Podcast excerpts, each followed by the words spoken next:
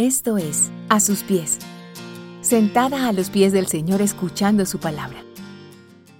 Vida abundante en tiempos de necesidad. Si eres cristiana, es probable que en algún momento hayas pensado que la vida de un cristiano debería estar desprovista de cualquier clase de angustias financieras, libre de deudas, escasez, limitaciones y necesidades que parecen aumentar mientras nos esforzamos por vivir vidas que honren a nuestro Padre y con las cuales podamos reflejar la vida abundante que Cristo prometió en el Evangelio de Juan, capítulo 10, verso 10. La realidad financiera de un gran número de verdaderos discípulos de Cristo, redimidos por su obra salvífica en la cruz, y en cuyas vidas se evidencian los frutos de la obra santificadora por el Espíritu Santo de Dios, no es la de autos lujosos, casas ostentosamente ornamentadas, cuentas bancarias con depósitos constantes de cifras con más de seis ceros a la derecha, hijos educándose en las mejores universidades del mundo y recursos abundantes para suplir sus necesidades propias, dar a otros en necesidad y bendecir también a nuestra iglesia local con diezmos y ofrendas. Entonces, ¿dónde queda la promesa de vida abundante? El diccionario de la lengua española define abundancia como gran cantidad de algo, prosperidad, riqueza o bienestar, y gozar de un gran bienestar económico. En conclusión, todo gira en torno a la riqueza o bienes materiales que nos brinden comodidad y estabilidad presentes y tranquilidad futura. Pero en el griego significa excesivamente, más allá de la medida, una cantidad tan abundante como para ser considerablemente más de lo que uno esperaría o anticiparía.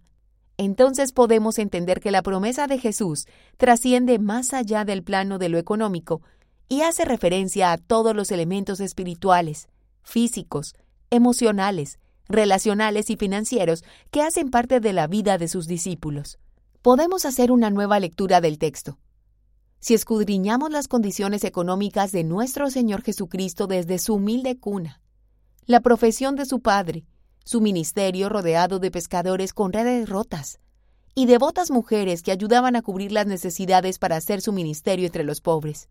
No fue entonces, primariamente, una promesa de vida económica sin penurias, sino la vida abundante de quien, al venir al encuentro con Cristo como su Señor y Salvador, pasa de muerte eterna a la vida eterna y entonces podemos empezar a disfrutar de este lado de la eternidad, de todas las promesas abundantes que han sido dadas a los que lo aman, tal como lo dice su palabra así.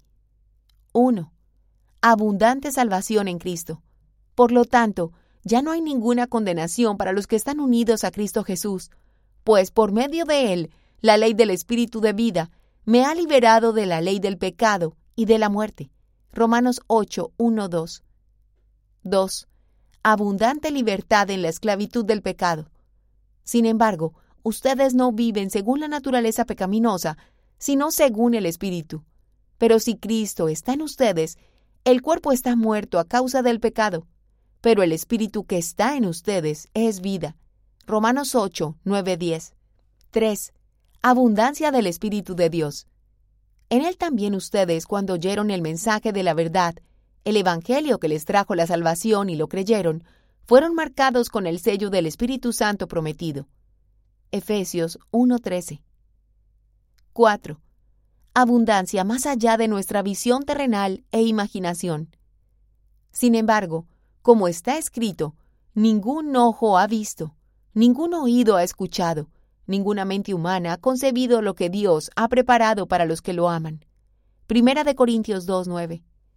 Como vemos en el Evangelio, nuestro Dios se ha encargado de todo el bienestar que Él, en su soberanía, sabe que necesitamos y que en su sabia providencia y perfecta voluntad nos da. Nuestro Padre conoce nuestra necesidad, nuestra debilidad y aun los deseos de nuestro corazón. Sabe si tu corazón está desierto, hambriento y sediento.